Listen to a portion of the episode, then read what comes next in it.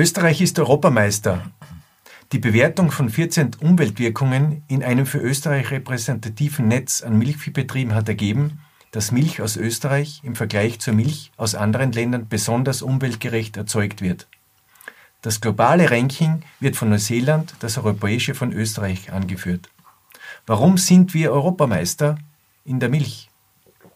Darüber darf ich heute mit Dr. Thomas Guckenberger von der HBLV Raumberg-Gumpen sprechen, der aktuell eine Studie abgeschlossen hat. Wie diese Studie aufgebaut war, wer mitgearbeitet hat, welche Hauptergebnisse es gibt und was die Gründe für das gute Abschneiden der österreichischen Milch sind, erfahren wir heute in dieser Agrarscience Wissen Kompakt Podcast Episode der HBLV Raumberg-Gumpenstein. Wir freuen uns, dass Sie wieder zuhören und zusehen. Herzlich willkommen und Thomas, herzlich willkommen bei mir im Podcaststudio. Ja, Andreas, danke für die Einladung. Wieder einmal dafür da sein bei dir und hoffentlich ein paar spannende Minuten äh, erleben, in denen wir uns unterhalten. Thomas, äh, deine Studie hat geheißen Ökoeffizienz als Methode zur Unterstützung der Milchwirtschaft in Österreich und dann unter Überschrift Milch aus Österreich Europameister der Umweltverträglichkeit. Kannst du uns einmal grob erklären, wie die Studie aufgebaut war und was du unter Umweltverträglichkeit verstehst. Ja, das war ein wilder Ritt.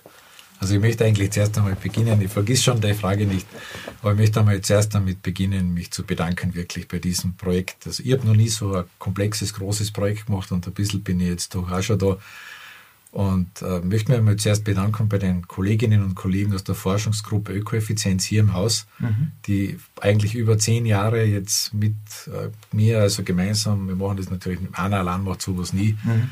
sozusagen das ermöglicht haben, äh, von so vielen Betrieben äh, eine Umweltbewertung zu machen, eine Ökobilanz. Das ist ja ganz was Komplexes, das ist ein, ein, eine Methode, die nach einer Norm, nach der ISO Norm 14044 durchgeführt werden muss, wo die bäuerlichen Betriebe ganz feingliedrig alle Daten erheben. Das geht noch weit über die ökonomische Bewertung hinaus. Da muss man die Düngung kennen und den Pflanzenschutz und wirklich, wirklich so, wie wir uns einen Bauernhof vorstellen, so muss man ihn auch erfassen. Das heißt, man beschreibt die Tätigkeiten, die man über ein Jahr zumindest auf einem Betrieb genau. umsetzt, von der Düngung über die Ernte, Fütterung, äh, externer Ressourcenbedarf, Genau. Treibstoffbedarf, welche Maschinen haben wir, welche Gebäude, alles. Gebäude, alles, weil überall steckt sozusagen Umweltwirkung drin, oder? So es, genau. Und was ist Umweltwirkung? Um, Umweltwirkung ist sozusagen das Negative, das übrig bleibt, wenn wir einen Prozess starten. Wenn wir also einen Liter Diesel verbrauchen zum Beispiel, dann tun wir das ja nicht, um fossiles CO2 in die Atmosphäre freizusetzen, sondern in Wirklichkeit wollen wir Kraft oder Wärme daraus gewinnen. Also in der Regel gewinnen wir beides sozusagen, Kraft und Wärme. Mhm. Jetzt ist es so, das lässt sich ja locker messen, Kraft an der Achse, Wärme an der Oberfläche des Motors. Mhm. Wärme ist nicht so günstig für uns, weil die ist nicht, nicht produktiv, aber die Kraft schon. Mhm. Und äh, Wärme ist jetzt aber keine Umweltwirkung weil Wärme keinen weiter, weiteren Prozess in der Natur auslöst. Der also in extrem negativ ist jetzt. Der, also ist, mhm. der negativ wäre. Mhm. Das kann man halt von den fossilen Emissionen nicht sagen.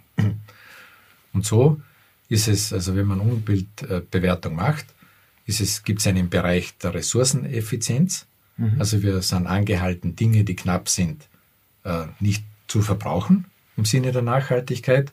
Das gilt natürlich für Energiequellen, das gilt für mineralischen Phosphor, das gilt für die Fläche per se, also okay. die landwirtschaftliche Fläche. Effizient zu nutzen, sozusagen? Das gilt für Wasser, mhm. sozusagen. Also gibt es eine ganze Reihe von Umweltwirkungen, die mit diesen Ressourcen einfach in Verbindung stehen. Da gilt wirklich das Nachhaltigkeitsprinzip, nämlich mhm. der nächsten Generation noch diese Ressourcen auch bereitstellen zu können. Das ist auch der Regenwald zum Beispiel mit dabei, oder? Richtig, das biegt dort ein bisschen in die Biodiversität ab. Wir machen das schon auch, aber es ist ein bisschen komplexer. Dann der zweite Bereich ist Nährstoff, sind Nährstoffwirkungen. Mhm. Da ist es ein bisschen anders gestrickt. Da geht es eher darum, dass also zum Beispiel Stickstoff aus den Stickstoffkreisläufen oder Phosphor im Zuge der Erosion verloren gehen, von den Böden abgeschwemmt werden, entweder ins Grundwasser beim Stickstoff, beim Phosphor ist es eher Oberflächenwasser mhm. und dann quasi irgendwo eine Folgewirkung landet vielleicht oder im Fluss oder genau, im See Eutrophierung ist der Begriff dafür, da mhm. meint man Entartung, weil dann dort in anderen Ökosystemen plötzlich Algen wachsen oder andere Tiere leben, mhm. dafür andere sterben, weil sie das, diese Bedingungen nicht aushalten. Mhm. Dann haben wir alles, was klimawirksam ist. Wir bewerten heute da zwei Metriken, nämlich das Global Warming Potential und das Global Temperature Potential. Also werden wir heute da nicht erklären. Äh, erklären wir das nicht. Erklären wir heute nicht. Das, ja. Also zwei verschiedene, die sich schon deutlich unterscheiden. Und dann haben wir noch im Bereich der Schadwirkungen unterscheiden wir die Wirkungen von Schwermetallen und Pestiziden. Das ist so das Setting, das wir momentan haben. Und für jede dieser Umweltwirkungen gilt einfach, umso kleiner, umso besser. Mhm. Mhm. Und jetzt da gehen wir ins Projekt hinein. Ja. Der, ich habe erste 344 der, Betriebe. Ja, der erste Dank, den haben wir jetzt einmal nach innen gerichtet. Ja. Dann der zweite Dank gilt jenen, die die Betriebe akquiriert haben. Mhm. Es ist ja nicht so, dass die Bauern Hurra schreien. Und viel Zeit haben, um Aufzeichnungen und, und drei Abende mit uns verbringen, um Daten einzugeben in einen Kurs und dann noch einen Tag verbrauchen dafür, die ganzen Belege zu erheben, die sie so haben. Also so viel Arbeit macht es. Und, und äh, trotzdem hat's, haben die Molkereien in Österreich, und das sind im Wesentlichen alle großen Molkereien dabei gewesen, haben uns über die Jahre unterstützt mit unserem Anliegen, da sozusagen uns einen, einen, dass wir einen Schritt sozusagen vor den anderen sind dass also wenn das, wir haben ja schon gewusst, dass irgendwann ein großes Thema wird, im Speziellen die Treibhausgasbilanzierung, und dass wir also so wie jetzt 2023 was auf den Tisch legen müssen, das mhm. wirklich hält, und zwar bombenfest hält. Das verdient sich die Gesellschaft in dieser wichtigen Frage. Und die Molkereien haben das immer unterstützt, auch ökonomisch, aber vor allem dadurch, dass sie halt in den eigenen Reihen Betriebe motiviert haben, die dann das gemacht haben. Und die Betriebe waren gut äh, verteilt über ja. Österreich und auch über die Produktionsgebiete gut verteilt. Naja, oder? die optisch, es gibt eine Landkarte in der Publikation, da gibt es im Westen eine Lücke, mhm. aber es ist jetzt nicht ganz so kritisch, weil das Auswertemodell, das wir dann ähm, gewählt haben, mhm. nicht so Tirol von Salzburg oder irgendwie so unterscheidet, sondern wir haben uns angeschaut, wie ist, wie ist denn die, die pflanzenbauliche Situation am Bauernhof Mhm. Also hat er viel Grünland, in welcher Höhenlage ist das, was hat er für Erschwernispunkte, wie viel Milch liefert er an die mhm. Molkerei pro Kuh ab. Das und für diese Klassen sozusagen hast du dann Auswertungen gemacht, genau, oder? Genau, genau. Und wenn ich jetzt halt kaum Tiroler Betriebe habe, vom, vom Berggebiet aus Tirol, so habe ich doch aus Osttirol und aus Oberkärnten und aus der Steiermark solche Betriebe. Mhm. Und im Grunde sind die Klima, ist die klimatische Lage nicht so unterschiedlich, mhm. dass man nicht die wesentlichen Stellgrößen bedienen hätte können. Ja, dann sind wir bei diesen 344 Betrieben, die wir jetzt ausgewählt haben. Insgesamt äh, waren es mehr, die fertig geworden sind. Wir haben dann einen sehr, einen sehr scharfen Filter draufgesetzt, weil die, das Betriebsmanagement hat schon einen großen Einfluss auch mhm. auf die Umweltwirkung und wir wollten keine ganzen Ausreißer haben. Mhm. Also ein ganzer Ausreißer wäre jetzt bei mir, wenn ein, wenn ein kleiner Bergbauernhof gleich, fast gleich viel in die Zucht oder in die Fleischproduktion investiert wie in die Milchproduktion. Mhm. Dann ist mir der Betrieb nicht mehr sicher als Milchviehbetrieb sozusagen. Weil du ja auch äh, Allokationen machen musst, das heißt genau. Zuteilungen von Umweltwirkungen auf die ja. Betriebszweige. Genau. Und wenn der eine Betriebszweig so groß ist, dann, ist, dann ist es schwierig, das aufzuteilen. Genau, wenn es, es muss, der, der Betriebszweig, den man beobachtet, der muss schon sehr dominant sein. Das ist mhm. so eine Regel. Ja. Ist logisch. Ja und dann, weil es dann eine Spezialisierung gibt und dann spricht man halt einfach eher wirklich von einem Liter Milch. Und Aber du, das ist, heißt jetzt nicht, dass du jetzt nur die guten Betriebe ausgewählt hast. Nein, überhaupt gar nicht. also wir haben das, wir haben, also wir haben das, was wir erreicht haben, verglichen mit den, in unseren wesentlichen Parametern mit der Situation der österreichischen Milchwirtschaft, die wir ja aus, der, aus den Invecos-Betrieben ja abgreifen können. Und wir passen ganz super. Mhm. Wir sind im Berggebiet, haben wir vielleicht am Ende das ist der einzige Bereich, konventionell im Berggebiet ein bisschen bessere Betriebe. Aber alle anderen Bereiche sehr gut abgedeckt. Haben wir gut abgedeckt, ja. Also, okay. Und zwar mit einer ausreichend großen Stichprobe. Mhm. Also wenn man die üblichen Stichprobenverfahren hernimmt, die man so kennt, für 24.000 und etwas mehr Milchviehbetriebe in Österreich, braucht man eben so an die 350, wenn das gut geschichtet ist und das, um zu sagen auch, das ist repräsentativ. Mhm. Und das kann man sagen. Das kann man sagen, ja. Und wie waren die Ergebnisse? Naja, zuerst sind die Ergebnisse Ergebnisse. Okay. Also die Ergebnisse sind ja zuerst einmal ist eine Summenwirkung am Hof, also eine gewisse Gesamtmenge an Dieselverbrauch, Energieverbrauch und und und. Alles das, was wir besprochen haben. Und dann kommt halt die Frage, was schreiben wir unter dem Bruchstrich? Und das nennt sich bei uns Wo legen wir es hin? Wo legen, um. Ja, genau. Wo legen wir es um, oder? Und gibt es ja auch mehrere Optionen. Wir könnten es umlegen auf die Fläche.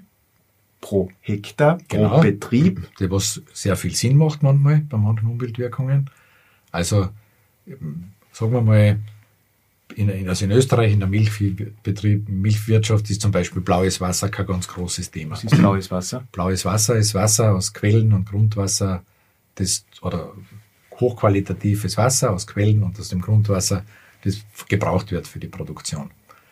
Ja. Und deswegen ist es, das, diese 2,5 Liter haben wir ausgerechnet, gehen wirklich auf sozusagen, plus 5 Liter Tränkewasser pro Liter Milch. Das umzulegen auf ein Hektar ist nicht besonders schlau, mhm. weil das geht ja wirklich fast direkt ins Produkt. Mhm. Aber zum Beispiel würden wir, so wie in Span Nordspanien, Mais anbauen und das brauchen da pro Quadratmeter ein Kubikmeter Wasser, dann wäre natürlich der Flächenbezug schon auch sinnvoll. Aber es ist klar, denn der Konsument interessiert sich nicht primär für den Hektar, der Ökologe sicher, der Konsument will auf, der, auf seinem Produkt äh, verlässliche Information, ob das äh, Produkt umweltverträglich verhandelt genau. der Milch. Oder? Genau, das will er, Beispiel. Und das ist auch verständlich, weil das ist das, was er heimtragt. Mhm. Und, da, und an, dieser, an dieser Flasche entscheidet er ja auch, mhm. greife ich hin und was er kauft, oder? Mhm. Und, und deswegen ist die zweite funktionelle Einheit ein Kilogramm FBCM, das ist ein Fett, Fett und Eiweiß korrigiert, korrigierte Milch. Milch. Das ist jetzt das, was man auf in der Wissenschaft, in der Wissenschaft verwendet. Standardisiert. Und, und dieser, und die, der, die Art, wie man das rechnet in Europa oder eigentlich weltweit, ist auch standardisiert, weil das geht über diese Normen 14044 hinaus. Dort die IDF, das ist die International Dairy Foundation, eine eigene Bilanzierungsnorm erlassen, nach der das dann zu rechnen ist. Und da haben wir uns auch strikt dran gehalten. Natürlich. Okay, damit es vergleichbar ist mit anderen genau. Regionen. Und dann, was kriegen wir außer? Wir kriegen außer, dass bei der Produktion von einem Liter Milch in Österreich im Schnitt, also das ist jetzt wirklich die Mischmilch, konventionell und biologisch gemischt. Und alle Regionen und alles, ja, Berg, dass die, wir die 344 der Durchschnitt, sagen wir jetzt Das wäre für die Produktion, und da ist jetzt alles dabei, dass wir einen Traktor bauen müssen und einen Stall um, und, dass wir Diesel kaufen müssen und so weiter, dass wir pro Liter Milch drei oder zweieinhalb Esslöffel an fossiler Energie verbrauchen zum Beispiel. Ist mhm. dabei. Oder es ist dabei, dass wir eine Messerspitze, so von einem spitzen Messer, in der Küche sagt man das, eine Messerspitze von scharfen Messer, okay. eine Messerspitze mineralischen Phosphor verbrauchen. Oder das ist, was die Phosphorverluste gehen, das ist dort, habe ich mir es einmal ausgerechnet, dass wenn das Salz wäre, also Kochsalz, dann wären es 30 Körner sozusagen, die für einen Liter Milch verloren gehen. Mhm. Wir sehen aber, dass wir für einen Liter Milch 1,4 Quadratmeter brauchen, in, um, das zu, um das zu kann man auch so. bewirtschaften. Ja. Das ist jetzt 1,4 Quadratmeter, ist ein klassischer Küchentisch sozusagen in Österreich. Das Wasser habe ich schon gesagt, 2,5 Liter direkt plus 5 Liter an Tränkewasser, das noch dazu kommt. Und das ist, äh, was fällt mir jetzt da noch ein, dass ein bisschen was, auch eine Prise an Phosphor, an, an Stickstoff auch natürlich irgendwo hinwandert in der Natur. Also es sind alle sehr fast Apotheker, okay. Apothekergrößen sozusagen, die mit einem Liter Milch, mit der Produktion von einem Liter Milch in Verbindung stehen. Das muss ich vielleicht ganz deutlich sagen. Das heißt nicht, dass das in einem Liter Milch drinnen ist. Ja, das ist ja klar. Das, das ist dem zugerechnet. Das, das passiert wird, genau, in der, im Prozess. Das wird dem zugerechnet. Ja. ja. Und am Ende ist die Milch ist halt einfach ein hochwertiges Lebensmittel. Das ist also kein Getränk, sondern ein Lebensmittel das aufgrund seines Fett- und Eiweißgehaltes und auch des Laktosegehaltes und der Mineralstoffe und Vitaminen ja, drinnen sind für, für viele, also ähm, große Strecken unterschiedlicher Bedarfsansprüche des Menschen in einem Tag. Ja, wenn du einen Liter Milch trinkst am Tag, hast du halt äh, mindestens die Hälfte vom Eiweiß oder ein Drittel vom Eiweißbedarf oder so gedeckt. Du hast viel Kalzium und so weiter. Ja. Das kennt man ja aus der Ernährungsphysiologie und äh, man braucht ja gar nicht ins Detail gehen, wenn, äh, man kann da in die Geschichte zurückgehen. Wenn, die, wenn wir in der Lage waren, vor 100 Jahren kurz zu halten oder zwei, dann war die Familie satt. Mhm. Also zumindest hat sie nicht gehungert. Mhm. Und die, was das nicht gehabt haben, haben wenigstens eine Ziege gehabt. Um, und es war immer Milch, sozusagen. Da haben jetzt der reden wir aber, bleiben wir vielleicht ja. bei einem Liter Milch und mhm. reden wir über den CO2-Fußabdruck von einem Liter Milch, weil das ist eine Zahl, die ist relativ bekannt. Genau. Jetzt haben wir, bestätigen wir im Grunde eh das, was viele oder auch andere schon gerechnet haben. Aber die haben das eher so allgemein gerechnet für Österreich. Wir sind jetzt die Ersten, die das Bottom-up, sagt man dazu. Vom Betrieb nach Von den oben. Betrieben nach oben rechnen, sozusagen mhm. in ganz Österreich. Und bekommen jetzt heraus 0,99 Kilogramm CO2-Äquivalente pro Liter Milch. Also ein Kilo, kann man so sagen, genau, zum Kilo. Merken. Das, hat, das, das haben schon Von bis, kannst du bei die Spanne auch ein bisschen so? 18 Prozent ungefähr, um, um, der, um ein Prozent, um eine Prozentgröße zu geben. Das Auf und. Das, ja, genau. Mhm. Das ist dann von 0,8 bis, nicht ganz 0,8 bis 1,2, so in etwa in dem Schwankungsbereich. Liegen der Großteil der Betriebe. Genau, aber der mittlere Liter liegt genau knapp, oder eigentlich knapp unter 1, wobei dieses Ergebnis auch ein bisschen differenziert. Also konventionelle Milch ist etwas besser. ist besser? Ist besser. Beim CO2-Fußabdruck. Aber wirklich, nicht nur, aber das, wenn man differenziert, biologisch und konventionell, dann passiert, passiert genau das, was passieren muss. Nämlich die biologische Produktion ist dort fast unschlagbar gut, wo sie ein Programm entwickelt hat. Also bei den Schadwirkungen, bei dem, bei der Phosphor, oder bei, bei der Ressource, beim Ressourcenschutz, bei der Landbewirtschaftung, alles das, was sie machen will, ist super. Und es hat halt einen kleinen Preis, der aber klug, klug oder sehr schnell zu verstehen ist, weil man möchte das Land nicht übernutzen, geht dafür ein bisschen eine geringere Intensität. Und das, ist jetzt, das ist jetzt ein kleiner Nachteil. Das Dividieren unter genau. der, das, was unterhalb steht, äh, wir haben halt auf einem Biobetrieb im Schnitt um 800 Liter weniger genau. Milch. Jetzt steht unter dem Bruchstrich ein bisschen weniger und das macht der ein bisschen ist kleiner. Mhm. Was, was aber eh, danke, dass wir da kurz in das Thema einsteigen können. Man muss da gar nicht differenzieren in Wirklichkeit. Das macht überhaupt keinen Sinn. Aber man sieht, dass es also dass es nicht sinnvoll ist, nur auf diesen CO2-Äquivalenten herumzureiten. Mhm. Das tun wir jetzt zwar alle, oder? Ja. Aber wir können auch Druckschlüsse machen. Mhm. Weil so wie es jetzt ausschaut, ist es ja so, auch wenn wir gut in Österreich mit guten Produktionsgrundlagen produzieren, dass es immer noch ein bisschen besser ausschaut, wenn die Kuh in ihren Möglichkeiten noch ein bisschen mehr Milch gibt. Mhm. Das bedeutet aber indirekt sofort bei sieben andere Umweltwirkungen, das dass es schlechter wird. Mhm. Und deswegen muss man immer das ganze Bild vor Augen haben. Den Standort. Ja, ja. Also ich, ich warne davor wirklich, dass wir uns jetzt alle da reingeiern in irgendwelche Tools, die halt CO2-Äquivalente berechnen können und nicht mehr rechts und links schauen auf die Nährstofffrage, auf den Landverbrauch und so weiter. Das muss man alles trotzdem genauso im Auge haben. Und dann, warum sind wir dann trotzdem Europameister? Naja, wie wird man Europameister? Mal zuerst, ja, oder? Man muss sich qualifizieren. Ja, man muss sich qualifizieren. Und das machen wir so, dass wir so weltweit Literatur sammeln zu Umweltbewertungsergebnissen. Da haben wir riesige Listen schon. Ich habe so 60 Quellen äh, in der Veröffentlichung drinnen zu dieser Frage äh, der, der, der Klimawirkung. Und da sieht man halt, dass wir einfach gut aussteigen. Also wir sind im Ranking, liegen wir günstig, wir haben geringen ökologischen oder geringe Umweltwirkungen, das haben wir ja einleitend. Ich meine, das spricht schon für das österreichische Umweltprogramm, was umgesetzt ja, genau. wird für das Förderungssystem. Jetzt kann es, das muss man schon sagen, dass das ein erfolgreicher Weg ist. Ja, jetzt kann ich es beantworten, oder? Ja. Erstens, das ist der Standort. Da, wenn man da schaut, hier im Hintergrund, in Österreich, jeder, der sozusagen einmal ein bisschen nur Europa da brauchst du noch gar nicht die ganze Welt gesehen haben, da reicht schon, wenn du Europa gesehen hast. Man weiß einfach, es ist grün. Es regnet, recht verlässlich, nach wie vor, in weiten Teilen Österreichs, wo wir heute halt Grünlandstandorte haben. Und mit dieser, mit diesem Niederschlag geht halt einfach eine gewisse Produktivität einher. Das heißt, absolut betrachtet hätte man natürlich gerne einen Ocker, einen tiefgründigen, sehr fruchtbaren, in einer klimatisch guten Lage und würde dort Gemüse, keine Ahnung, von mir aus gerne Soja oder auch Getreide für die Brotproduktion herstellen.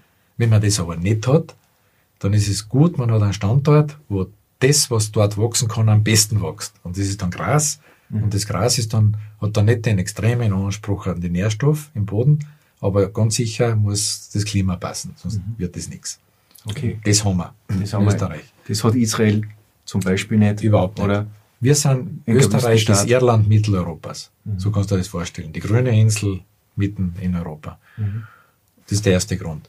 Dann haben wir, hat die Zucht tatsächlich noch die richtigen Tiere bereit aufgestellt. Noch die akkurat, richtigen Tiere? noch, ich sage das auch so. Mhm. Also Hochleistungstiere haben wir vertreten durch Holstein Friesen, äh, auch in Österreich.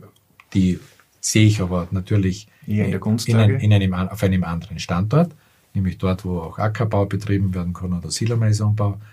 Dann haben wir, wie du weißt, einen sehr hohen Anteil an Fleckvieh, Zweinutzungsrinder. Zweinutzungsrinder und die geben halt schon genug Milch, äh, um, um halt effizient zu sein. Ich sage das deshalb, weil ich ja mir mal befasst habe damit, wie viel wir 1890 Methan gehabt haben und so. Ich glaube, wir haben sogar schon mal Ja, Podcast dazu gemacht. einen Podcast dazu gemacht. Und wenn man da mal schaut, obwohl die Kühe damals natürlich leichter waren, also die haben also keine 500 Kilo gehabt, aber die haben gar keine Milch gegeben. Also aus der heutigen Sicht beklagt man sich über das Vieh in den Bergen, dass es kaum 1000 Liter Milch gibt und solche Schädel hat sozusagen, also von der Körperform her scheinbar irgendwie anders proportioniert war. Das kann man heute auch von den zwei Nutzungsrassen nicht mehr sagen. Das heißt, sie sind effizient. Äh, Genug für Genug. Wiesenfutter. So. Dann haben wir natürlich den Aspekt, dass wir, dass wir langlebig genug sind, dass wir also nicht zu viel Remontierung aufziehen müssen.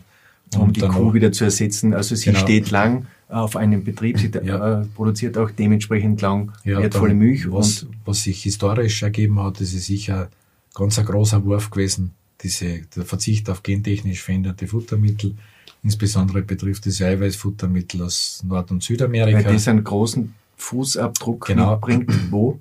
Die bringen einen großen Fußabdruck im Landnutzungswandel mit. Land Use Change ist der, der Begriff dafür. Das wird auch bewertet bei der Natürlich. Umweltbewertung. Ich habe ja gesagt, die Umweltbewertung ist ja von der Wiege bis zum Hoftor. Das heißt, alles, was man außerhalb macht, muss man auch mitbilanzieren. Das heißt, wenn du sagst, äh, 1,4 Quadratmeter pro Liter Milch, dann gibt's Länder, wo von die 1,4 Quadratmeter äh, du? 0,8 Quadratmeter irgendwo stärker anders sind in Ja, ja, genau. Regenwaldumbruch. zum Beispiel. ist, Wobei es jetzt Soja eh schon nicht mit produziert wird. 1,4 ausgeht. Aber braucht Ja. wahrscheinlich eh schon zwei oder so, ja, wenn das dazu kommt, oder? okay. Und die, und äh, dann haben wir noch, das ist, dieser Hebel ist nicht so groß, aber erwähnen kann man ihn trotzdem. Milchvieh, selbst Milchviehbetriebe im Berggebiet haben sowas wie eine, eine, einen, oft einen Teil dabei mit der Alpung, der die, die Produktivität des Betriebs zwar beeinflusst, aber der selber kaum Umweltwirkungen erzeugt. Mhm. Also wenn du, wenn du zum Beispiel Alm hast, dann kannst du Tiere auf die Alm geben, dort hast du aber kaum einen Diesel, kaum, also da Die verbrauchst Tiere brauchen sozusagen, holt sich ihr Futter selber und Genau, und das, das hilft unterm Bruch, also eigentlich oben und unten, weil unten bringt es ein bisschen mehr Leistung und oben ist es unterproportional belastend. Also du musst wirklich schon dann mit Gewalt was einrechnen. Und man weiß ja, dass, dass Tiere von allen Betrieben äh, längere Nutzungsdauer sogar haben. Zum Beispiel, na, Also die ja. werden sogar älter, Dann hilft es ja weil doppelt. sie fit sind. Genau, dann hilft es doppelt sozusagen. Ja, und es sind jetzt alles keine, keine Wundergründe, warum es so ist. Also es lässt sich sehr plausibel darstellen. Und der, der Weg wird halt jetzt sein, diese, diese, diesen Europameistertitel. Du hast da eine Flasche Milch in der Hand, wo Genau. Rot-Weiß-Rot oben steht und wo Europameister oben Genau, steht. nimm's Ich meine, wir haben ja die Fußball-WM vor uns, in die Hand. Ja, schaut ja gut eine aus. EM vor uns. Das Äh, Da haben wir den Europameistertitel schon. ja, Äh, jetzt müssen wir schauen, dass wir ihn verliehen kriegen, oder? Oder dass er bewusst genau, wird. so ist es. Das heißt, was, ist, was jetzt notwendig ist, ist also ein Commitment, glaube ich, aller, die in Österreich an der Wertschöpfungskette Milch arbeiten, das äh, auch anzuerkennen. Das ist ein bisschen schwierig in, heutzutage, weil sozusagen ja jede Menge an verschiedenen Meinungen unterwegs sind, was ja schon recht ist. Aber dieser Aspekt jetzt äh, stärkt doch das Fundament der, der, der hohen, des hohen Qualitätsbewusstseins. Ich sage es einmal so, nicht nur das, was in der Flasche ist, ist gut, sondern auch, wie es gemacht wird in der Umwelt. Und das ist eigentlich ein Standortvorteil, den die Wertschöpfungskette vermarkten sollte, in Summe. Und darum, was würdest du sagen, wo müssen wir aufpassen, dass wir das da halten? Naja, das, in all dem, was ich jetzt angesprochen habe, was die, warum es so ist. Wenn wir sehr, wenn wir unsere, wenn wir die klassische Milchkuh immer weiter nach oben entwickeln, dass sie mehr Kraftfutter braucht, Dann werden wir den schlechter. Vorteil verlieren. Wenn wir doch wieder besseres Wissens andere Umweltprodukte verwenden, die einen hö- hohen ökologischen Fußabdruck haben, wird es schlechter. Und wir reden nicht nur, nicht nur vom CO2-Fußabdruck, das sage ich noch einmal. Ja. Also, also wirklich, ja, ja. es ist, muss man bei allen entscheiden. Mhm. Das muss man im Pflanzenschutz genauso entscheiden, wie wenn man Infrastruktur am Hof anschafft. Das hat alles einen Preis. Nicht nur einen Geldpreis, sondern einen, einen ökologischen Preis. Und die, der, der, die Ausgangssituation ist gut. Wir sollten das feiern auch ein bisschen jetzt, aber dann geht es wirklich auch darum, das abzusichern und, und vielleicht das in die Zukunft zu tragen. Ja, in die Zukunft und, genau. und vielleicht sogar noch besser zu werden in, in manchen Punkten. Man muss sie ja weiterentwickeln. Ja. Äh, das heißt jetzt nicht die Daumenschraube anzudrehen bei, auf den Betrieben, aber sie gut zu begleiten. Und ich glaube, das ist ja auch eine äh, der wichtigen Erkenntnisse aus dem Projekt. Es gibt ja schon Schwankungen noch mhm. von Betrieb ja, zu Betrieb. Und da kann man ja auch in der Beratung, äh, in der Bildung ansetzen. Überall. Vielleicht kannst du dazu noch ein bisschen was sagen ja, wir bemühen uns ja mit FarmLife, auch mit dieser FarmLife Bildungsbox und mit all dem, was wir so machen. Was ist FarmLife? Äh, ah, genau, danke. FarmLife ist unser Werkzeug, das wir entwickelt haben, um überhaupt diese Umweltbewertung zu ermöglichen. Also das, mhm. ist, das ist das Tool im Hintergrund, das, Tool, das, das große Rechenprogramm, genau. wo man Daten eingeben kann und wo das, äh, das ausgerechnet unser, wird. Das ist unser Backesel sozusagen, der halt alles kann und Der noch ISO zertifiziert ist ja, und so weiter. Richtig, genau. Mhm. Und dieser, diesen, diesen dieses Tool haben wir ein bisschen so, das betten wir in die Bildungslandschaft ein. Das heißt, das kann man auf Schulen, können genau, das Lehrerinnen bilden, und Lehrer auf landwirtschaftlichen Schulen einsetzen. Und ja, wir, wir bilden es auch aus, die mhm. Lehrer, wie sie es einsetzen. Und das, wir können auch, sie können uns ein bisschen über die Schulter schauen. Und das ist, glaube ich, ganz interessant. Also wir haben recht gutes Feedback. Es macht jetzt noch nicht gerade jede Schule in Österreich, aber ich glaube, das ist der richtige Weg. Da, da so kann man simulieren, spülen. Es gibt ein Spiel sogar. Ja, das ist lustig. Farm Life Tactics, wir haben so ein Brettspiel entwickelt mhm. wo man so die, die, ganze Wertschöpfungskette sogar ein bisschen spielen kann. Und es macht Spaß, wenn man aus dieser, aus dieser Ecke kommt, sozusagen. Ja gut, Thomas, äh, wo kann man die Studie äh, finden, nachlesen? Wie ja, geht's da jetzt weiter damit? Naja, das ist der Forschungsbericht, das ist ein Forschungsbericht des Bundesministeriums. An der Stelle übrigens auch einmal wirklich abschließend, oder wir, enden, wir gehen ja langsam am Ende zu, man merkt es schon. Beim Podcast. Beim Podcast natürlich äh, möchte ich mich bedanken beim Bundesministerium, der Forschungsabteilung, der Fachabteilungen. Es war ja nicht immer ganz sicher, ob Umweltbewertung so der, das geliebte Kind ist sozusagen im, im Bereich der Forschungsfelder. Sehr früh hat man aber schon Unterstützung gefunden und ich glaube, das zahlt sich heute aus. Danke dafür. Ja, Thomas, ich sage dir danke, äh, dass du die Arbeit machst. Die ist sehr wertvoll für die österreichische Landwirtschaft, für die Milchproduktion äh, auch für den, alle anderen Sektoren, die die Landwirtschaft berühren. Und äh, bleibt dran am Thema. Und Ihnen zu Hause wünsche ich auch, bleiben Sie dran bei unseren Podcast-Episoden. Wir bemühen uns immer wieder, interessante Themen für Sie gut aufzubereiten und aufzuarbeiten. Alles Gute und auf Wiedersehen und auf Wiederhören. Raumberg Kuppenstein